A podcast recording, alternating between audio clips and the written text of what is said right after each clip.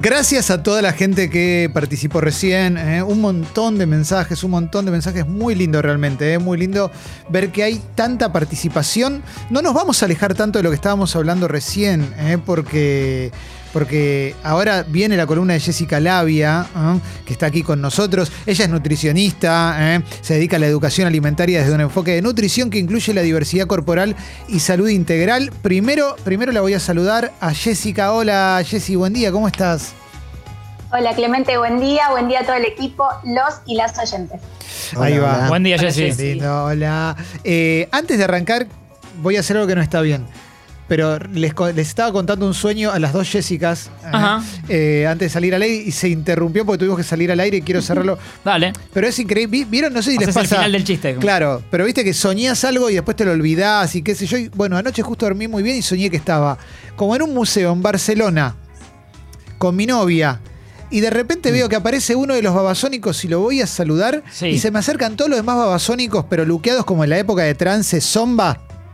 Y nos ponemos a hablar un poco y estaban con David Bowie e Iman, su, su pareja. Y David Bowie tenía un traje Mm. rojo, con los pelos rojos, impresionante, pero increíble. Y yo decía algo atinado, que no me acuerdo qué era, y David Bowie decía, tiene razón, es lo único que me acuerdo. Pero me crucé con David Bowie en un sueño. Interesante. Es lo único que quería decir. Era Sí. Tengo con los pelos todo- rojos. Pelo rojo también, sí. Tengo la explicación de lo que te pasó. Ayer hablamos de lo de entrar a los museos con un carnet, te Sí. quedaste pensando en eso, vos dijiste que lo de Barcelona, que fuiste, y Es se te mezcló con el falo ranking de Alexis, de Bowie, Notable, y con el pedido del falo ranking de Babasónicos. Totalmente. Totalmente. es impresionante. Totalmente. Modo terapia. Y Y, ahora- después te, te despertaste en tu casa eh, en plena pandemia. Totalmente, totalmente. Sí, bueno. Sí, sí. Lo raro es que se despierta en casa. Sí, es verdad, porque duermo a cualquier lado. A. Bueno, ahora sí, dije que no íbamos a estar tan lejos de, de hablar de sexo porque justamente hoy Jessy va a hablar de deseo, alimentación y nuestros cuerpos, ¿verdad, Jessy? Exacto, vamos a empezar a hablar. Yo ya me adelanto y digo, bueno, a ver si llegamos porque es un temón, Sí. pero sí me parece que está bueno que arranquemos. Siempre traigo un poco de mesura, hoy más o menos, pero vamos a ir primero con la parte un poco más técnica y después quizás nos soltemos un poco.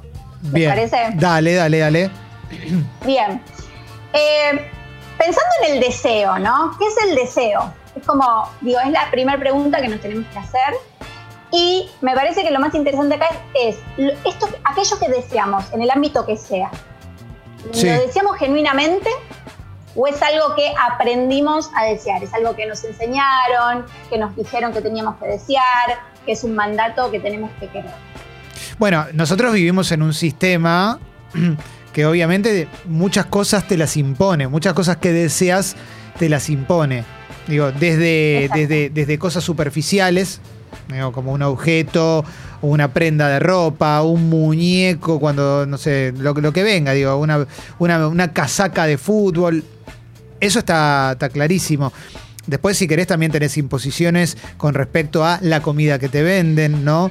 Eh, deseo ahora comprar leche cultivada y antes me gustaba el yogur, pero ahora me enteré porque me dijeron tal cosa, entonces empezás a poner el deseo ahí.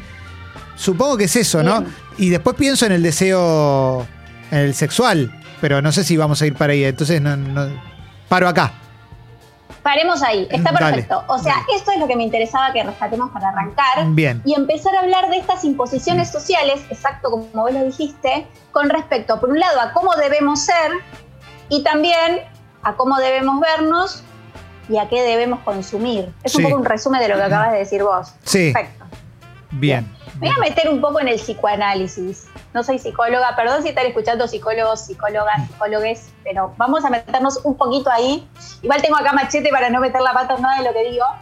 Eh, desde el psicoanálisis, el deseo no es el deseo de algo concreto, sino que es una expresión del ser mismo. ¿sí? Por eso es un poco lo que vos decías, Clemen, recién, que es entendido como motor ese deseo. ¿sí? Bien. O sea que el objeto de deseo no es lo que importa, ¿sí? Podemos desear una cosa que no tenemos y una vez que la conseguimos, como que eh, eh, el objeto de deseo cambia a Sí. otro lugar. Sí, sí, bueno. ¿Entiende eso? ¿Se sí, sienten sí. identificados con eso? Sí, sí, sí. Bueno, de hecho en la sociedad de consumo, por eso te van cambiando el objeto todo el tiempo, para que sigas consumiendo. Claro, eso es lo que se llama la contingencia del objeto de deseo, que es móvil, que es cambiante, ¿sí? Bien. Ese deseo como motor está buenísimo y lo que hace el psicoanálisis no es indagar en por qué deseamos tal cosa, sino cómo nos relacionamos con eso que deseamos. Bien, bien, entiendo. Y aprendemos a desear lo que creemos que los otros desean, que es el famoso, el deseo es el deseo del otro de Lacan. Bueno, eh, entiendo que la moda tiene un poco que ver con eso también, ¿no? Cuando de repente empezás a ver a un montón de gente vestida de forma similar, uno se convence de que le está quedando mejor, de que es el look definitivo, qué sé yo, y a los tres meses hay otro look. ¿eh? Claro. Bueno, Sí. acá el key de la cuestión, porque digo, ¿cómo diferenciamos ese deseo como motor, ese deseo que me impulsa, a este deseo desde lo impuesto? Y es bastante difícil, ¿no? Porque el entramado Sí. está muy complicado ahí. Sí, totalmente. Jessy, a ver. Creo que el tiempo puede ser lo que lo defina, ¿no? Digo, el tiempo nuestro personal que le dedicamos a algunas cosas y el tiempo social, digo, no sé, incluso pasa con las personas, como que pensás que deseas a alguien, por ejemplo, y tal vez es algo que tiene que ver con un momento, con una situación y después pasa el tiempo y te das cuenta que no es así, o con lo que decía Clemen de la ropa, no sé, crees que algo te gusta porque lo usa todo el mundo y tal vez pasa un tiempo, no sé, para mí el tiempo define muchas cosas que tienen que ver con el deseo. Bien, y me parece que está bueno también esto que decíamos del psicoanálisis, que me parece que está buenísimo, no pensar por qué deseo algo, si sale de moda eh, usar un pantalón chupín, todos queremos un pantalón chupín porque es la moda y es lo que nos venden, sino cómo nos sentimos con eso. Si yo, por ejemplo, con mi cuerpo, con la forma de mi cuerpo, me siento incómoda en ese pantalón chupín, o en un tiro bajo voy a pensar que durante Sí. tantos años hemos padecido, mira Jessica, cómo me asienta. Eh, ¿Y yo por qué tengo que usar un tiro bajo que está de moda si la estoy pasando mal? Me parece por adaptarme o, o por pertenecer a esa moda. Me parece que eso, eso- esos datos están buenos ahí para pensar. No tanto porque me pasa, porque vivo en esta sociedad, digo, y, y las Sí. imposiciones sociales son muy difíciles de separar de quién soy también. Pero sí empezar a cuestionarlas y ver si son para mí, si yo me siento cómoda o me siento cómodo con esa moda, en el, en el ejemplo de lo que estamos hablando. Siempre me resultó muy interesante, eh, me resultaron muy interesantes esos personajes que tienen un look, ¿no? Como, Sí. como ella. No, pero, eh, pero viste, tipo de Steve Jobs en su momento, que era un jean, una remera y unas zapatillas. Barack fin. Obama y las camisas blancas, por ahí. Claro, viste, esos personajes que, listo, yo me he visto así Son y no lo cambio nunca. Sí, pase la moda que pase, bueno, pero sí, pero, pero como la idea de poder romper con lo que te imponen, eh, que me parece que en muchos casos llega con el paso del tiempo también. A mucha gente le, le llega en la juventud y, y lo, y lo tiene bien procesado, y en otros casos llega con el paso del tiempo. Eh, yo para nada tengo la misma actitud con, con la ropa que tenía a los veintipico. Ahora a mí lo único que me pasa es, yo lo único que quiero es que me quede cómodo. Entonces, hace ya varios veranos que tengo las dos mismas camisas y las uso todo el tiempo. Una es esta y la otra es la negra. Mm. Ahora tengo una roja y tengo una negra y lo mismo. Es cómodo, me queda grande, listo, ya fue. Soy feliz. Creo, creo que esto que decís vos también con el tiempo y que Jessy también lo marcó, me parece que tiene que ver también con cómo eh, nos paramos en otro lugar o estamos parados desde otro lugar y nos empezamos a cuestionar otras cosas. Sí. A veces yo siento que les traigo más, más eh, interrogantes que respuestas, pero tiene que ver con eso, ¿no? Con empezar a, que empecemos a pensar cuestiones que quizás nunca, nunca las pensamos tan explícitamente y que empecemos a ver qué hay ahí atrás. Yo me acuerdo hace unas columnas atrás que hablamos, un poco empezamos a hablar cosas que tenían que ver con el deseo y Jessie me decía, me puso el ejemplo de la celulitis. ¿Te acordás, Sí. Jessie? Y me decía, yo no sé si es que la celulitis me molesta porque me molesta a mí o porque se supone que no tengo que tener celulitis y que está mal celulitis, entonces no quiero tener celulitis. Sí, bien. Eh, a ver, Alessi levantó la mano también, perdón. Sí, no, también quería agregar, porque a- al visitar a muchos doctores por el tema del dolor de espalda y demás, hay una estrechísima relación entre el dolor de espalda de determinada edad y haber usado zapatillas tipo botitas durante mucho tiempo sin plantilla. Dice, Eso es tremendo. Claro, claro. Someterte a una moda que te hace mal después en el, al cuerpo, ¿no? Claro, claro. Bueno, Eh, ustedes saben que las famosas zapatillas de lona, que más o menos somos toda la misma generación y hemos usado mucho en la adolescencia, no son, es lo que dice un poco Ale, no son para nada buenas para, para todo lo que tiene que ver con, con la espalda, la columna y demás. Bueno, las usábamos igual porque era lo que estaba de moda, nadie cuestionaba en ese momento eso. Mm. Sí, Sí, sí, sí. Eh, a mí me resulta muy interesante el tema con, con las modas en general, porque de hecho, eh, como que cada posición que tomes en la vida tiene un uniforme. Eso, eso es muy loco también. Ahora, ah, yo lo que quiero es ahora es entrar en la parte de los cuerpos y demás, que me, resulta súper piola, eh, porque es la parte donde más me. donde más quiero aprender, pero pienso en eso como. eh, la idea de los que, no, bueno, me corrí del sistema, ¿no? Pues me corrí del sistema, me fui a vivir a una comunidad, lo que sea. Pero en general suelen tener como formas de, vestirte, de vestirse similares, como que ya sabes cómo se van a vestir, ¿no? Quizás con... También hay un tema de sí. pertenencia, ¿viste? Sí, total. Hay una, una- una necesidad de pertenencia que por ahí en la adolescencia se, se observa mucho. Sí, eh, que, tiene que ver también con la ropa, o, o bastante fuerte, por lo menos en nuestra cultura, con, con la ropa. Y creo que eso también marca un estilo y marca un montón de cuestiones en esta búsqueda de quién sos. Por eso ustedes lo que decían del tiempo y de que cuando sos más grande y vas encontrando tu lugar, tu espacio, tu estilo. Yo sinceramente hoy, eh, no sé si Jessy estará de acuerdo, pero si vuelve el tiro bajo, yo no me voy a poner un pantalón tiro bajo porque la pasaba muy mal con el pantalón tiro bajo. No estoy para esa. No estoy para. Yo ya estoy grande, tengo 39 años, no me lo voy a poner. Eh, pero más allá del chiste, digo, eh, de verdad tengo recuerdos de adolescentes pasándola mal con el tiro bajo. O sea, más allá de un chiste que hoy uno puede hacer o lo elaborado que podamos tener algunas cuestiones. Entonces, todo esto también, todos estos mandatos nos, nos marcan lineamientos y nos marcan un montón de información también de cómo debemos ser. Porque Sí. las, que, las que teníamos un tipo de cuerpo que el tiro bajo le, le asentaba mal o le incomodaba o le te quedaba media raya al aire, eh, nos estaban diciendo algo, ¿no? Ahí hay un mensaje tradicional. El tipo de cuerpo que va es el que no se le ve la mitad de la raya cuando usas el tiro bajo. sí. Sí, sí, yo me acuerdo. Ya era horrible igual para nosotros también, ¿eh? Les aclaro. Era horripilante. Sí. Ya, ya es una opinión Claro. solamente de moda, ¿eh? Ah. No, ya ni siquiera tiene que ver con la columna. Tiro bajo, horrendo. Y adelante también, no solo la raya, sino que adelante era como medio puis afuera. Sí, sí, sí. Sí. Buen programa para. Lindo, sí. A mí siempre me sorprendió el modo ese skater que con el casi que le ves el calzón entero. Sí, sí, sí, sí, sí, sí. Muy bajo ese tiro. Muy bajo ese tiro. Ahora el tema es cómo nos, cómo nos condiciona en el cuerpo todo esto, ¿no? Porque hay ¿Cómo modas nos que. condiciona en el cuerpo y en la alimentación? Tremendo. Porque Sí. eh, vos pensás que está muy ligado cómo nos llevamos con nuestro cuerpo y cómo nos relacionamos con nuestro cuerpo, con nuestra alimentación y también con nuestra relación para con la otra persona, para con un otro, pareja o, o de- de- del deseo, ¿no? Que esto también lo hemos planteado en distintas columnas, salió el tema de qué tipo de cuerpo es el que yo deseo, eh, por qué lo deseo y demás. Jessy, sí. Sí, pensaba eso que alguna vez lo, lo- lo abrimos, la puerta, como para desarrollarlo y hoy es el día, que me pasa mucho que a veces pienso en esto de decir, bueno, la diversidad de los cuerpos, hablar del tema, la gordofobia y todo, y por ahí sentir a algunas personas les debe pasar como culpa por lo que deseo, como que decís, en un punto, no sé, está mal eh, que me guste alguien físicamente y después lo otro, y como que, como ahora estamos hablando tanto del tema, tal vez se te genera una contradicción con eso. Está buenísimo lo que dice Jesse. eh, eh, Quiero agregar algo que también pasa mucho. Es como uno muchas veces plantea desde su lugar.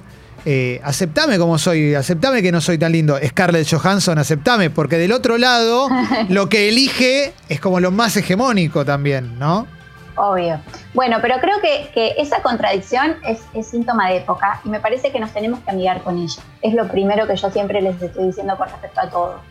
Porque tenemos que aceptar que, te- que somos esa contradicción. Somos la generación que tiene esa contradicción. Muchas generaciones que vengan se van a ahorrar un montón de estas contradicciones. Nosotros las estamos transitando con lo que podemos y con lo que tenemos. Sí. Eh, todas estas imposiciones sociales que nos enseñaron todo esto y nos enseñaron qué deseamos, las tenemos y no las podemos cambiar. A ver, Ale, Martín tienen eh, hijas, yo también.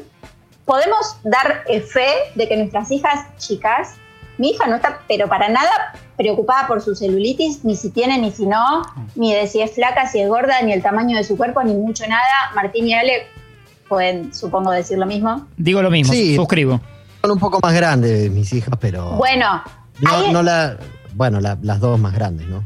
Bien, pero ves que hay un quiebre en un momento en que esto social aparece y se impone y nos empieza a educar y nos empieza a bajar línea y nos da mandatos y son enseñanzas que después arrastramos toda la vida. Entonces, ¿cómo pretendemos, si fuimos criadas y criados con determinados en mandatos, hoy no sentir esa contradicción que dice Jessie. O sea, menos mal que tenemos la contradicción, porque la mayor, hay muchísima gente hoy en día que ni siquiera se está cuestionando nada.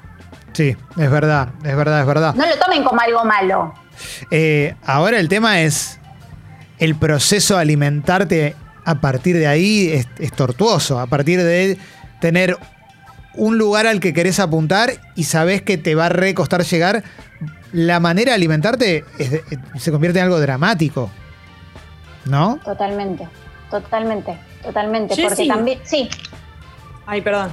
¿Hay No, no, decime, posibilidades de cambiar lo que deseo en cuanto a lo físico? Digamos, que me atraigan otro tipo de cuerpos. ¿Cómo se hace? Porque lo entiendo en cuanto al consumo de, lo que de, de los alimentos, de la moda. Siento que es más fácil. Pero ¿cómo hago para cambiar el deseo de las personas que me gustan? qué buena pregunta, Jessie. Mira, si yo tuviera todas esas respuestas, te digo, no estaría acá. Y te digo algo más con lo que acaba de decir Jesse. En líneas generales, históricamente, o por lo menos para generaciones como la mía, al que le gusta un cuerpo no hegemónico, está casi puesto de una manera muy, muy burda, pero como dentro del lado de la perversión, ¿no? Totalmente. Eh, mira, mira, mira lo que se está comiendo, ¿no? Claro, claro. Total, y, y- y del morbo, del morbo de estar con Sí. alguien que no sé qué, que no sé cuánto, eso existe un Sí. montón. Sí, eso desde la- los activismos bordes, por ejemplo, se, se visibiliza muchísimo este tema. A ver, a mí me parece que lo más importante, esto es también un poquito ya lo hemos hablado, que tiene que ver con esto de poner el cuerpo como objeto de consumo, que es lo que hace el capitalismo, ¿no? El cuerpo es un objeto de consumo. Y desde ese lugar es de donde yo también empiezo a tener mi deseo con respecto a los cuerpos, consumiendo un cuerpo como un objeto. Sí, Entonces, ese es un laburo que nos va a llevar mucho tiempo porque socialmente es, algo distinto a lo que nosotros queremos plantear y es ir más allá de eso, digo, el cuerpo es, es el lugar que habito, es el lugar primario en el que habito y el que me permite a mí un montón de cosas, el que me permite relacionarme con, con- con los espacios, con la naturaleza, con las otras personas, el que me permite sentir, el que me permite tocar, o sea, todas esas sensaciones son a través del cuerpo. El cuerpo no es solamente esa imagen que se ve o que ve el otro o que yo veo en mí, sino todo lo otro que me da el cuerpo. Digo, el cuerpo me permite oler, me permite ver, me permite tocar, me, pe- me- me permite sentir. Entonces, poder romper esa barrera de- del cuerpo como objeto de consumo es el gran desafío. Lo que pasa sí. no es tan fácil lo que estamos diciendo, es bastante utópico en un punto poder llegar ahí. Eh, hay una cuestión eh, que tiene que ver con esto que estás diciendo vos, Jessy, de- de- del, del cuerpo como objeto de consumo, que termina importando más el afuera que el adentro del cuerpo, y te encontrás con cuerpos como el de Ricardo Ford. Sí, es el primer ejemplo que me viene, ¿no? Que, que era un cuerpo que estaba todo trabajado, todo musculoso, y por dentro tenía un montón de problemas de salud, un montón. Total, total. Y el costo, ¿no? Digo, todas las operaciones que tuvo, todo para tener ese cuerpo, esa imagen. Eh, y, y la pregunta quizás es, otra vez trayendo preguntas, pero empezar a cuestionar las cosas, ¿cómo restituimos ese valor del cuerpo? ¿no? Claro. Tan puesto en esta cosa de mercancía y de objeto, ¿cómo hacemos para restituirle el valor real que tiene el cuerpo? Bueno, eso es un recontra desafío que obviamente no vamos a poder resolver eh, tan fácil nosotros y, y quizás sí empezar a plantear estas cuestiones para que las próximas generaciones no tengan tan puesto el cuerpo como objeto de consumo y puedan romper ahí. Lo que pasa que Sí. el ideal también eh, es difícil. ¿Cómo se trabaja con la culpa, Jessy? La culpa a la hora de Bien. comer. A la hora de comer, eh, en épocas como esta, aparte, verano. Bueno, empecemos a ver esto. Si yo, si, si mi deseo, si a mí me enseñan, si yo aprendo que mi deseo, que Jessie y yo, nuestro deseo es ser flacas y no tener celulitis y un montón de cuestiones. Y ustedes, vamos a poner como esos estándares que son lo- lo- los más comunes, y ustedes el deseo que supone que tenían que tener era ser musculosos, tonificados y fuertes, ¿no? Eso Sí. es más o menos como las grandes dos imposiciones que tenemos desde los distintos eh, géneros, digamos. Sí. Bien, ¿qué pasa ahí atrás con nuestra relación con la comida, con nuestra relación con la actividad, con el ejercicio? ¿Y qué pasa con el deseo que se supone que tenemos que tener ahí atrás? Sí. Eh, eh, es, eh, ¿Es retórica la pregunta o te la contesto? Yo te puedo contestar todo. No, contéstenmela, me encanta. Eh, a ver, en un año como este, como el que acaba de pasar, yo tuve como un eh, especial cuidado por mi cuerpo desde el encierro, como lo que... Pero creo que no tiene tanto que ver, o por lo menos es lo que yo quiero creer, que no tiene tanto que ver con el aspecto en sí en general, sino con el hecho de que si me quedo sentado todo el día, me quedo encerrado todo el día y no camino y nada, me, duele el cuerpo, me duelen las piernas. Entonces estuve durante el año, durante mucho tiempo, durante mucho tiempo, lo sigo haciendo, haciendo yoga en casa, haciendo un montón de ejercicios. Pero sí es cierto que todos los días tomé una copa de vino en el almuerzo y en la cena durante un montón de meses y en un momento me di cuenta que el espejo no me estaba devolviendo no sé, la imagen que yo quería que me devuelva, no la de Brad Pitt, digo, en, en mis parámetros, pero tampoco me la devolvía. Entonces, ahí empecé como a, a fijarme un poquito más eh, en la alimentación. La realidad es que no me cuido tanto con la alimentación y siento, a veces siento culpa. Por ejemplo, si me como varias medialunas, esas cosas me pasa que, que termino sintiendo un poquito de culpa. O, viste, cuando comes de un montón y. Como un atracón por ahí. Sí, cuando. Viste que está el momento que te llenaste y ahí. Sí, claro, qué rico este queso, ¿no? Sí, Como- y hay un poco más que te das y no parás. Ahí me da un poquito de culpa. Pero me parece que lo tengo más para el lado de la salud que por el lado del aspecto porque creo que tengo bastante elaborado. Con, no sé, el- hace 43 años estoy en este planeta. Voy a, poner- voy a retomar todo esto que contaste que está buenísimo. Digo, si yo tengo culpa, vamos a poner ejemplo de la media luna, ¿no? Sí. Siento culpa con lo de la media luna. Eso lo tengo claro, ¿viste? Como que es lo primero que aparece. Comí de más, lo digo todo entre comillas, no comí de más, comí eh, algo que se supone que, que engorda, comí algo que se supone que no es saludable y demás, culpa. Eso está clarísimo que aparece. Y la Sí. relación con el placer y la relación con el deseo a la hora de comer aparece o cuesta tanto por todas estas imposiciones sociales que tenemos que el disfrute y el placer no las valoramos tanto o no somos tan conscientes de ellas, sino que directamente lo primero que vemos es la parte de, uy, dale, me comí las medialunas, fa, culpa.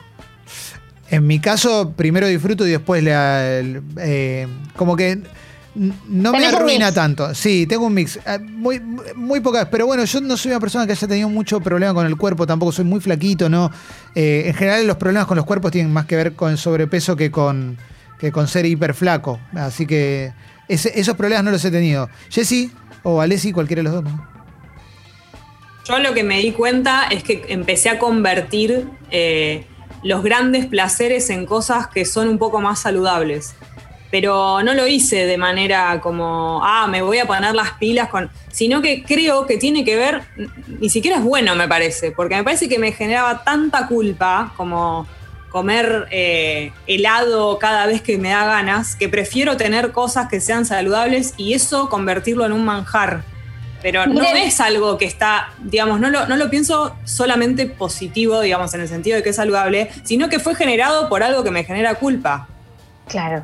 No sé Pero si fíjense, se entendió perfecto. Lo que pasa es que ahí también fíjense cómo, cómo las imposiciones sociales, ¿sí? otra vez, hacen que se supone que algo que es saludable no es algo que se disfruta, ¿no? Yo digo que en, el- en la roba de placeres, esto lo, libro- lo digo mucho en el libro, en, en- en- esto de no dejarnos disfrutar, perdimos también el disfrute hasta en comernos una manzana deliciosa, jugosa y fresca en verano, porque la, asocia- la asociamos, la manzana está asociada a la dieta adelgazar. Entonces, Sí. cuando yo no quiero hacer dieta o adelgazar, no como manzana, porque la manzana es una porquería, es un alimento exclusivo de la tortura de la dieta y de adelgazar. Entonces, en esa roba de placeres, perdimos el placer también de disfrutar un montón de alimentos saludables. Entonces, creo que quizás lo que mencionan tanto Clemen como Jesse es empezar a buscar y, y a encontrar ese deseo propio más allá de las imposiciones.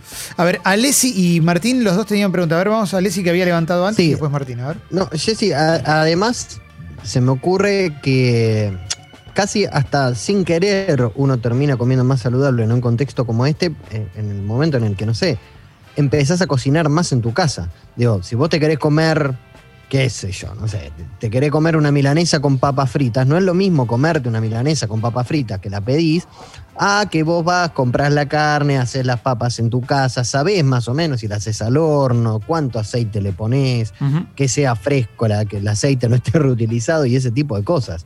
O Y sea, también la relación con esa comida, Ale, lo que estás diciendo, ese, ese disfrute también en cocinar y en prepararte tu comida y en compartirlo quizá con, con- con otras personas con las que convivís o no, o sea un momento tuyo solo, eh, eso también lo perdimos. Digo, hemos perdido mucho deseo, disfrute y placer alrededor de la alimentación y la alimentación pasó a ser algo desde donde hay que sentir culpa o castigo o hay que hacer porque es lo que corresponde hacer.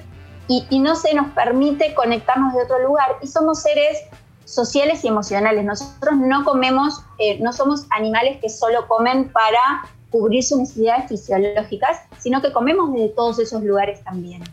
A ver, eh, Martín. Sí, eh, Jessy Nutri, eh, doy vuelta justamente a la tortilla y te quería preguntar a vos, este, esto que decías de Clemen por ahí, si, si te pasa o te pasó de comerte por ahí a vos tres medialunas o cuatro en algún cumple, donde sea, y, y vos que sos la especialista sientas culpa o decir, uy, me parece que me fui. Obvio que me pasó y obvio que es algo, todo lo que hablamos me, atraviesa eh, porque antes de ser nutricionista soy una feminidad en este mundo, o sea mm. que todos los temas de los que hablamos me atraviesan totalmente. Quizás lo que tengo es un recorrido un poquito más adelantado de un montón de cuestiones y, muchos temas mucho más masticados, ya que vamos a hablar en esos términos. Y eh, eso ayuda y favorece a eh, recuperar el disfrute. Este fin de semana me tomé el fin de semana por primera vez de que soy madre sola con una amiga. Eh, nos, fuimos, nos fuimos a un hotel en Palermo solas y lo que hicimos fue una especie de tour gastronómico. Fui a lo de Narda, fui a disfrutar comida como por la zona y no estaba pensando cuántas calorías me comía, si era balanceado esto. Con, o sea, estaba disfrutando el momento, disfrutando conectada con lo que tenía ganas de comer y tampoco necesité atorarme a morir, eh, que no podía dormir a la noche lo llena que estaba para disfrutar. Creo que aprender eso también fue el gran logro. Y ya el lunes volví a mi rutina, volví a hacer actividad física, volví a mi alimentación y acá no ha pasado nada. Pero esa, ese, ese tránsito obviamente me llevó mucho tiempo, porque cuando haces ese tipo de alimentaciones distintas, te tenés líquido, te sentís hinchada, te sentís no sé, de otra manera, y está ese, esa, esa, vocecita diciéndote, mmm, te comiste todo, seguro hoy pesas un kilo más. Ese fantasma nos pasa, yo no quiero decir a todas, pero por lo menos al 99% de las feminidades seguro. Eh, Jessy, bueno, como siempre, no entra todo, pero sí te invito a que por lo menos hoy hagas un cierre que no sé si es una conclusión. Que pueda cerrar ese jean, ¿no? Sí, sí, eh, exacto. Pero bueno, que hagas un cierre y de última sigue la semana que viene con el mismo tópico o como, como dispongas vos. Bien, yo lo que quiero que pensemos es esto, en que qué importante que es cuestionar estas cuestiones y empezar a revisarlas. Por eso traje este tema hoy, que es un tema que obviamente es para largo porque se abre como muchas, muchas ramas en el mismo que podemos hablar de distintos temas Hice una encuesta, quiero cerrar con esto porque ayer hice una encuesta en Twitter que quería que hoy podamos ponerla, que bueno, quedó como medio fuera el tema que quería hablar, pero hice una encuesta y separé varones y el resto, ¿no? El resto de las personas. Y fíjense cómo, cuando pregunté si sentían culpa a la hora de comer, los varones, el 25% respondió que sí, contra el 68% de las mujeres que respondieron que sí. sí? Entonces, entonces, esto es un reflejo clarísimo de algo que nos pasa con respecto al deseo y es que ustedes están un poquito más cerca de conectar con ese deseo genuino, ese deseo que es motor, también desde lo sexual, porque históricamente el deseo les correspondió a ustedes y nosotras estábamos como al servicio del deseo de los varones. Sí. Hoy se empieza a presentar otra realidad y empezamos a entender otras cuestiones. Entonces quizás no es tan fácil que nosotras tengamos claro qué deseamos, incluso en cuanto a la hora de comer y demás, por todas estas imposiciones. Pero me parece que está bueno por lo entender esto. ¿Cómo no voy a sentir culpa al comerme un flan con dulce de leche, teniendo en cuenta todas estas aristas? Pero también cómo es un buen momento para empezar a pensar y a recuperar ese deseo como motor y no tanto como imposición social. Está buenísimo eso que decís. Eh, es una re buena conclusión. Quiero agregar una cosita, perdón, pero que está porque se me ocurrió una cosa, pero dijiste el, el 75% de los chabones que supuestamente no siente culpa al comer, yo estoy seguro que hay un gran porcentaje ahí, porque vos dijiste que el 25 sí admite que siente culpa. Eh, el 75 para mí también siente culpa un gran porcentaje, pero no lo admite porque es de mina, porque no es de chabón, porque le gusta la de, la de esta, como y no, no, lo quiere admitir. Pero en el fondo, en el fondo si le hace elegir entre tener el abdomen de Brad Pitt o el que tiene, probablemente va a querer el de Brad Pitt. O sea, porque, porque el sistema te, te lleva a eso. No, no, hay forma. Estás atrapado. Estaría buenísimo que. Pero me parece que también a los tipos nos cuesta un poquito más admitir algunas cosas. Algunas debilidades. Bueno, hay tarea, tarea también para, para, romper todos esos estereotipos desde esos lugares también. Pero bueno, eso creo que es lo más interesante de, de, la columna de hoy, que empecemos a pensar en este deseo más genuino como, como motor, este deseo que nos moviliza, esta zanahoria del burro. Si queremos que sea una zanahoria de burro que nos haga bien, que nos haga encontrarnos y sentirnos mejor, o es que esa zanahoria sea la tortura con la que tantos años cargamos como mochila, por lo menos nosotras en un montón de cuestiones y ustedes también en un montón de otras. Se sigan a Jessica Labia en redes sociales, ahí Jessy Nutri OK en Instagram, Jessy Nutri en Twitter, la verdad que el laburo que hace está buenísimo, nosotros la columna la vamos a subir a Sexy People Podcast. Jessy, como siempre, gracias por haberte copado, estuvo re bueno. Bueno, buenísimo. Nos vemos y nos escuchamos el martes próximo. Gracias. Ahí va, ahí pasó Jessica Labia por Sexy People. Vamos, Sucho, dale. Sexy People. Más que una cuarentena juntos.